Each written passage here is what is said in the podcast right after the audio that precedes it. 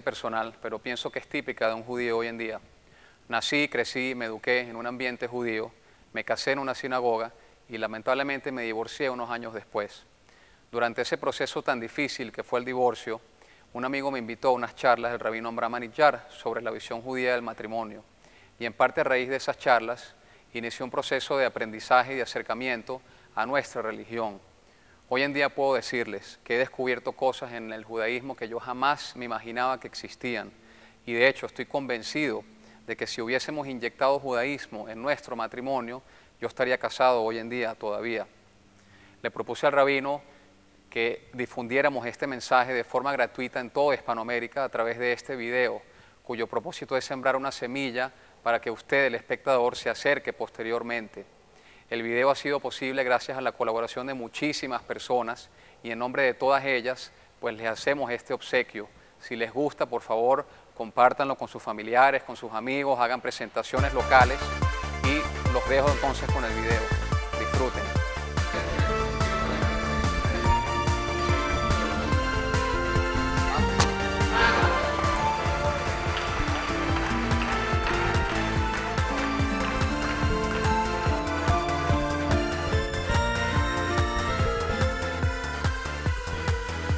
El anillo simboliza el aura de protección del marido que envuelve a su mujer.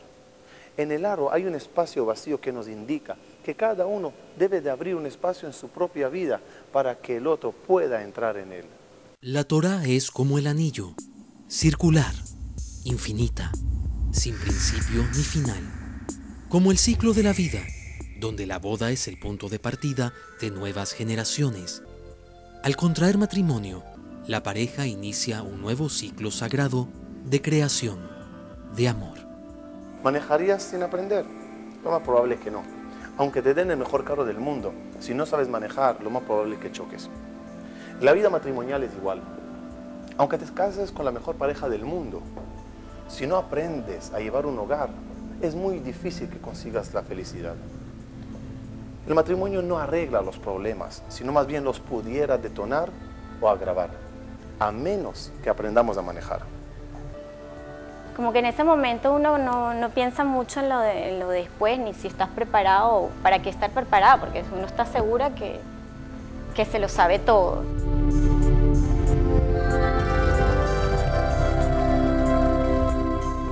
Con el tiempo es parte de uno. Ella es mi parte y yo soy parte de ella. Somos como uno solo. Porque miren, con el tiempo se forma un bloque. Nosotros unos otros no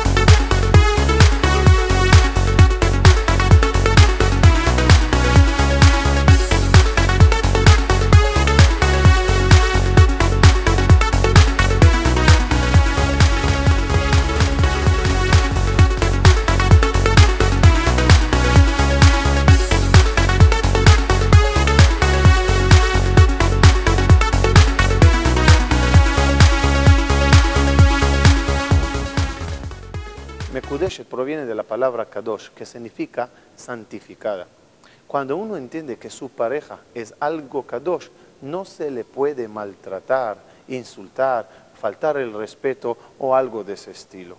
Afrontar el día a día, el saber tolerar las cosas, em, saber cómo canalizar las cosas, yo pienso que eso faltó de parte de los dos, porque yo sé que problemas de pareja son problemas de dos sin darte cuenta, haces una actitud un día, la dejas pasar, eh, no, no, no conversas, se pierde la conexión también, le falta comunicación.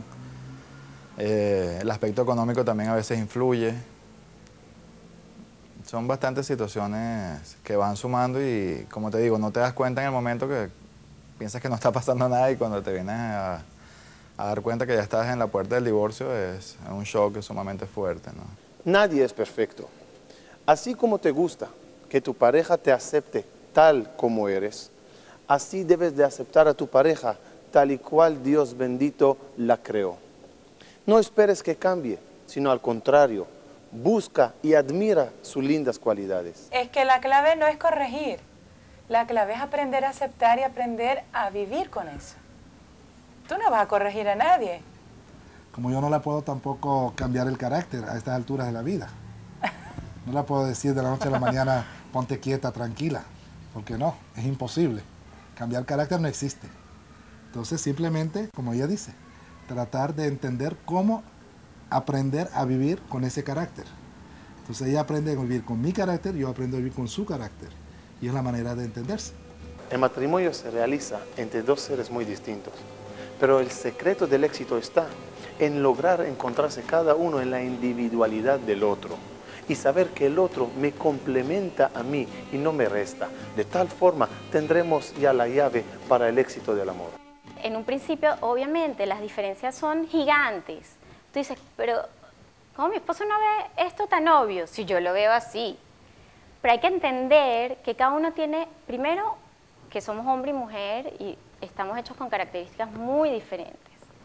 Y segundo, que cada uno viene de otra casa, con otra cultura, otras, otros hábitos, otras costumbres familiares. Ninguno de los dos tiene la perfección, sino que la perfección se consigue a través de la mezcla de ambos. Y para eso hace falta crear un puente sólido y fuerte, porque si el puente es débil, corremos el riesgo que se rompa y la pareja terminará divorciándose.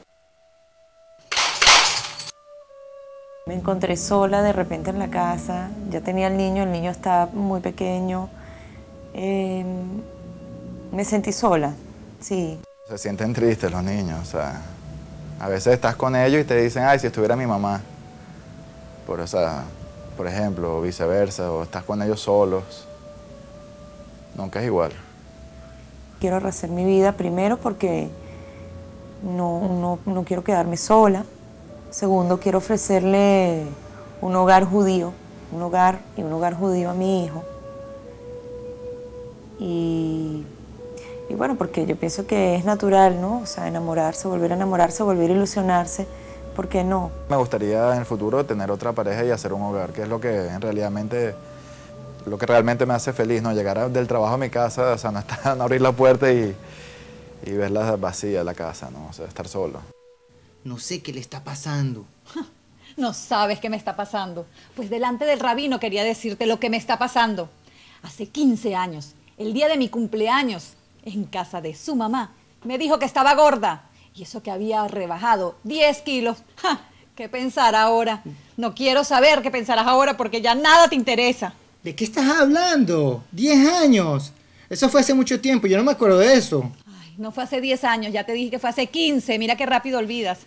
Además, me acuerdo, como si hubiese sido ayer, tenías una camisa azul claro, una corbata de, de, rayas, y tu mamá te trajo la torta de almendras que tanto te gusta, ¿no te acuerdas? Rabino, ¿cómo se va a acordar de mi camisa, por favor? Ni yo mismo me acuerdo qué camisa usaba ese día. Dios bendito creó al hombre de la tierra. Las marcas de la tierra, el viento las borra con mucha facilidad. Por lo tanto, el hombre es muy olvidadizo. Se olvida de su aniversario, del cumpleaños de su esposa y de muchas cosas bellas más. La mujer fue creada de la costilla del hombre. Eso causa que las heridas tardarán en sanar. Por eso el hombre tiene que tener mucho cuidado de no herir a su pareja y de no olvidarse nunca de las cosas bellas del pasado. Y ella debe de olvidar de los errores del pasado, perdonar y sanar las heridas cuanto antes. Es muy olvidadizo, muy de verdad que, y nos reímos, o sea, de verdad que nosotros todos los efectos los hemos tomado en principio, quizás eran problemas, ahorita nos reímos de eso y es motivo de risa, y los míos también. Es muy olvidadizo, entonces todo el tiempo se le olvidan las llaves, el celular, se le pierde, se le queda aquí, se le queda allá. Entonces eso ya es un ritual en la casa y es motivo de risa. Lo que para otras parejas puede ser un problema gigante, pues nosotros lo hemos tomado en chiste. El hombre es la parte revelada del mundo, la mujer lo oculto. Él conquista, ella le da fuerza para hacerlo. Lo que él hace es visible, abarcador y activo, mientras que las actividades de ella son duraderas, esenciales y permanentes. Buscar el equilibrio entre estas fuerzas creadoras lleva a la paz. Todos queremos la paz en el hogar, incluso lo pedimos en el resto. Ose Shalom Bimromav, hace Shalom Alenu al Kolamo Israel. El que hace la paz en las alturas, él hará la paz entre nosotros y entre todo el pueblo Israel. Pero ¿cómo lo pedimos? Primeramente necesitamos inclinar nuestras cabezas, dar tres pasos atrás y entonces pedir la paz. En la vida matrimonial es igual. Uno primeramente debe de dejar su orgullo, reconocer sus errores, agachar la cabeza y retirarse de su posición y entonces pedir la paz. Hace falta construir un hogar lleno de paz y armonía y no dejar que el odio gratuito le llegue a destruir. Y si nuestro hogar ya fue destruido por odio gratuito, hace falta volver a construirle de nuevo. Y por eso nosotros usamos el vaso de vidrio. Porque de la misma forma que fue roto a través del fuego, podemos volver a repararle y construirle de nuevo.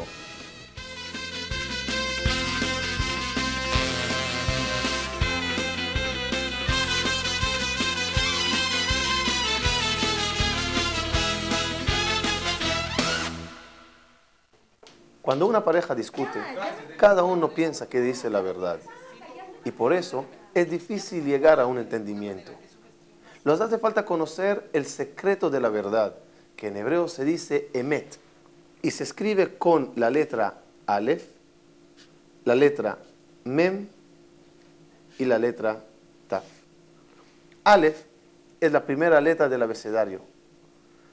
La taf es la última letra del abecedario y la mem es la letra del medio.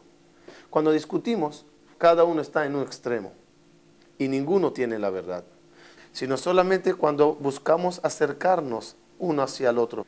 Dejando el orgullo de lado, nos acercaremos a la idea del otro y conseguiremos el emet. Me acuerdo una vez, este, yo quería ponerme unos tzitzits, que son los que ponemos aquí abajo. Cuando él llegó, mira, yo me voy a poner el tzitzit. ¿Qué? Tú estás loco, yo rabinos no quiero. Claro, para mí era rabino, barba blanca, tzitzit saliendo, por aquí, la ropa de blanco y negro. Esto era un rabino, no quería un rabino en mi casa. Cuando uno está nervioso, cuando está bravo, el otro tiene que aguantar un poco, ¿no? Cuando uno está bravo, en pensar a, a decirle palabra y, y estar que sí, que sí, que sí.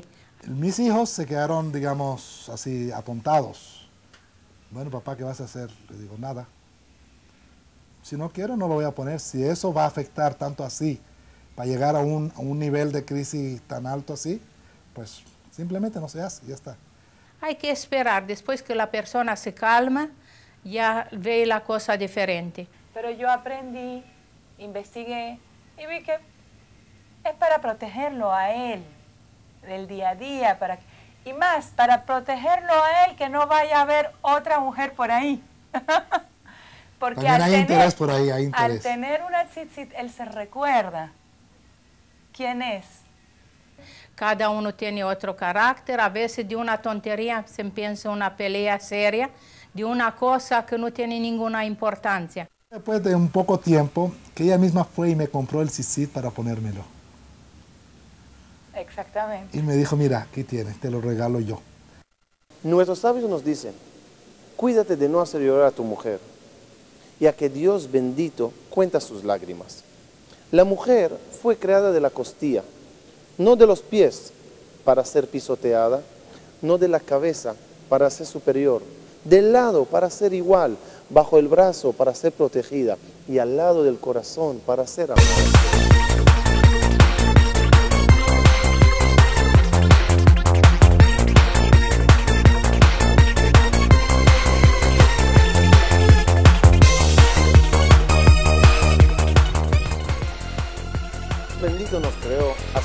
Imagen y semejanza. Por lo tanto, de la misma forma que Él es todo metiv, bueno y bondadoso, así debemos de ser también nosotros.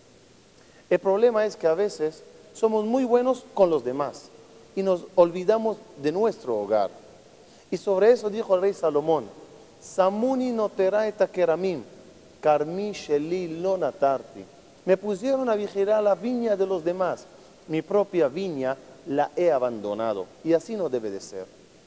Uno no da porque ama, sino uno ama porque da. Así se consigue el amor, que en hebreo significa ahava. Y su valor numérico es 13. Cuando el hombre tiene ahava hacia su mujer y ella hacia él, tenemos 13 más 13 que nos da el 26. El valor numérico del nombre de Dios bendito. Enseñándonos con eso, que cuando hay amor entre ambos, Dios está entre esa pareja. Cuando hay amor, cuando hay comprensión, cuando todo se puede hacer, entonces los dos tenemos que ceder, tanto yo como ella. O sea, yo no puedo, eh, digamos, no ceder nada y obligar que ella ceda todo. Eso es imposible. Ni tampoco ella puede exigir todo y yo no ceder, y yo no ceder nada. Entonces los dos tenemos que poner parte, parte y parte. Y así fue como fuimos poco a poco poniendo parte y parte.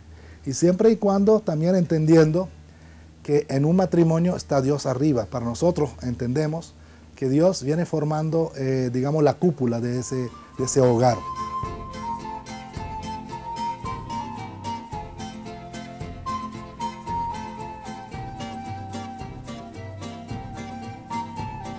Cuando vemos amor en los ojos de nuestra pareja, trascendemos el mundo físico y nos conectamos con Dios. Enamorarse es fácil.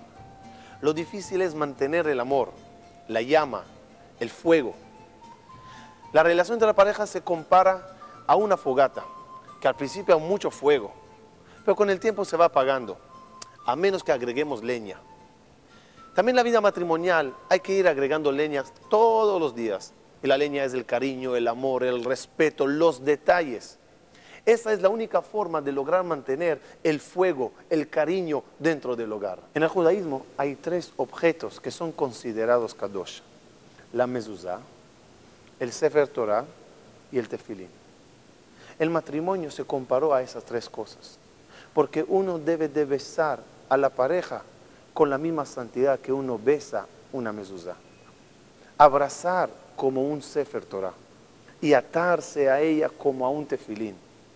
Así de importante es la santidad dentro del matrimonio judío.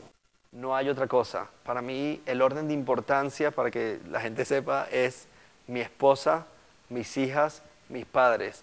Mucha gente dice, pero tus hijos, tus hijos deberían ser primero. No es así. Mis hijos son huéspedes en mi casa. Mis hijos se van a ir en 18, 20 años. Después con quien yo me quedo con mi esposa. Simplemente la vida como venga, yo voy a estar al lado de mi esposa superándola. En un matrimonio, los hijos se van a casar. Esa es nuestra meta, casarlos y tener nietos.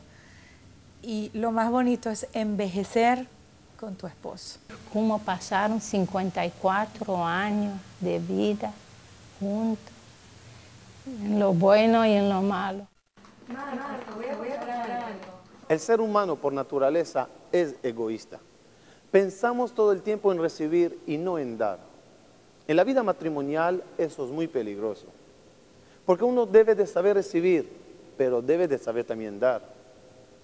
Este concepto está insinuado en la tona de la palabra venatenu, que significa y darán. Esa palabra se por igual al derecho y al revés, insinuándonos que hay que saber recibir, pero hay que saber también dar uno termina amando al quien le da y uno se cansa de dar cuando no recibe. Ese concepto también está insinuado de una forma muy interesante en el mapa de Israel. En el norte tenemos una montaña llamada Germón. De ahí bajan las aguas a un lago que se llama Kineret, que está lleno de peces y la mayoría de Israel beben de sus aguas. El Kineret saca un río mandando las aguas al lago llamado Mar Muerto. De acá las aguas ya no siguen. ¿Cómo puede ser que habiendo una sola fuente haya tanta diferencia entre estos dos lagos? Explican nuestros sabios que aquí hay un mensaje divino. Aquel que le gusta recibir, pero sabe también dar, es una persona que está lleno de vida y todos disfrutan de él. Pero aquel que le gusta solamente recibir y no dar, fue comparado al mar muerto.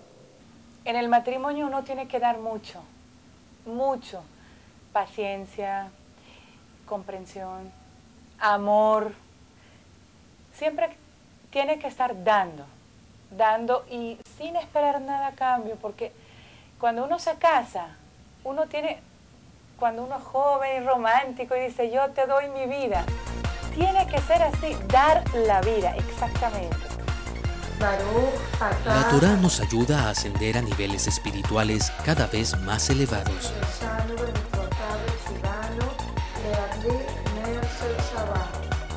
Shabbat es un ritual que une a la familia. Ella prepara una rica comida y él viene con un buen detalle a la casa.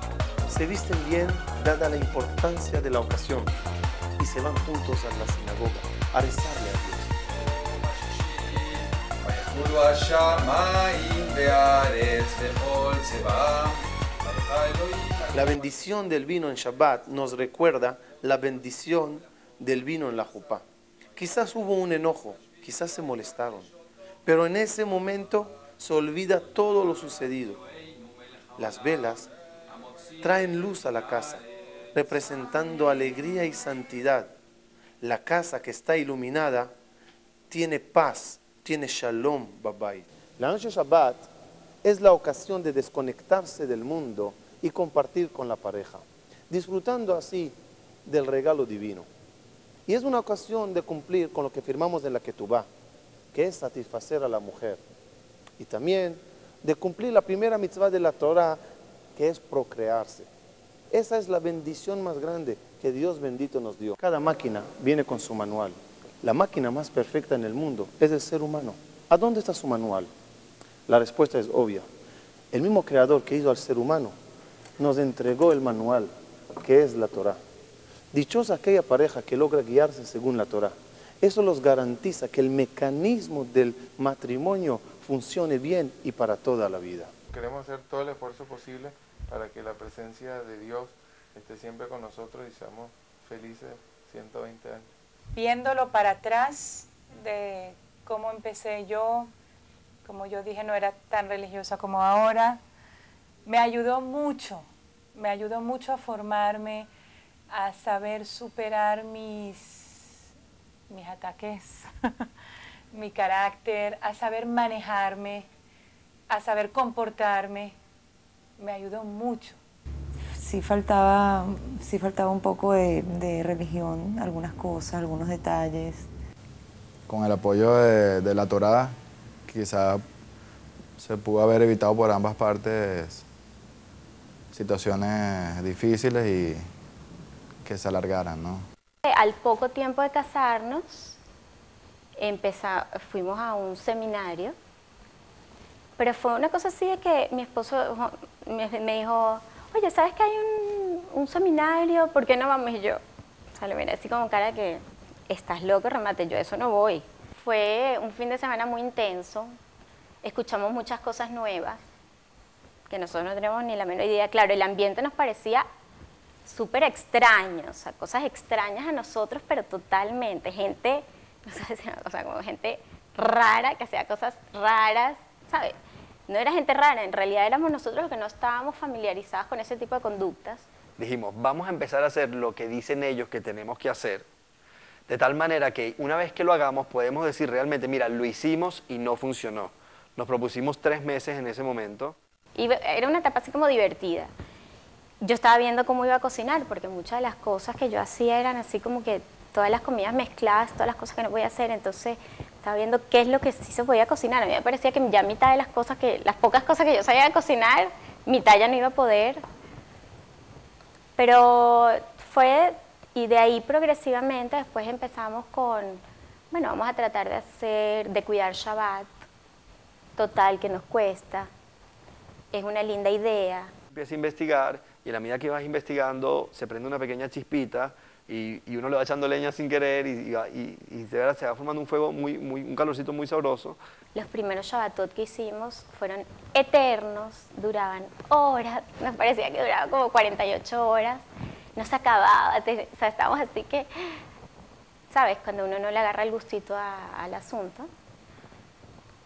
Y así poco a poco, pero muy sutil, muy poco a poco, empezamos. Y llevamos ocho años eh, haciéndolo y cada vez va muchísimo mejor. Dios bendito creó un universo muy grande.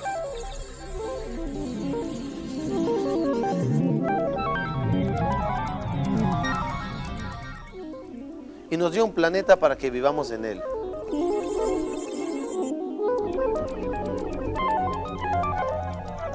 Dentro del planeta está Israel, la tierra santa.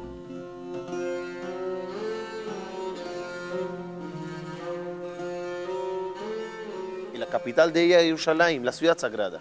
Dentro de Jerusalén teníamos el Bet HaMikdash, nuestro templo sagrado, y ahí adentro el Kodesh HaKodashim, el Santo Santorum. En el Kodesh HaKodashim estaba el arca con la Torah, y ahí En ese lugar más sagrado de todo el universo, nos ordenó a Kadosh Bajú que pongamos dos ángeles, dos querubines, con forma de hombre y mujer, extendiendo las alas uno hacia el otro, mirando hacia la Torah, enseñándonos con eso en qué nivel tan alto está un matrimonio que sabe extender las alas uno hacia el otro y ser guiados por la Torah. Es un matrimonio de Kodesh a Kodashim, la santidad de santidades.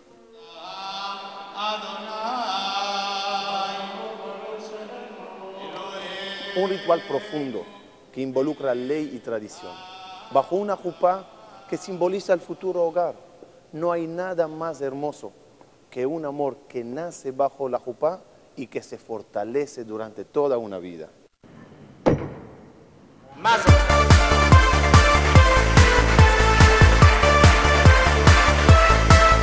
ritual de la boda guarda mucha enseñanza y es el inicio de un proceso. El judaísmo es una religión de infinita sabiduría que nos ayuda a encontrar la felicidad y nos abre el camino hacia Dios mismo.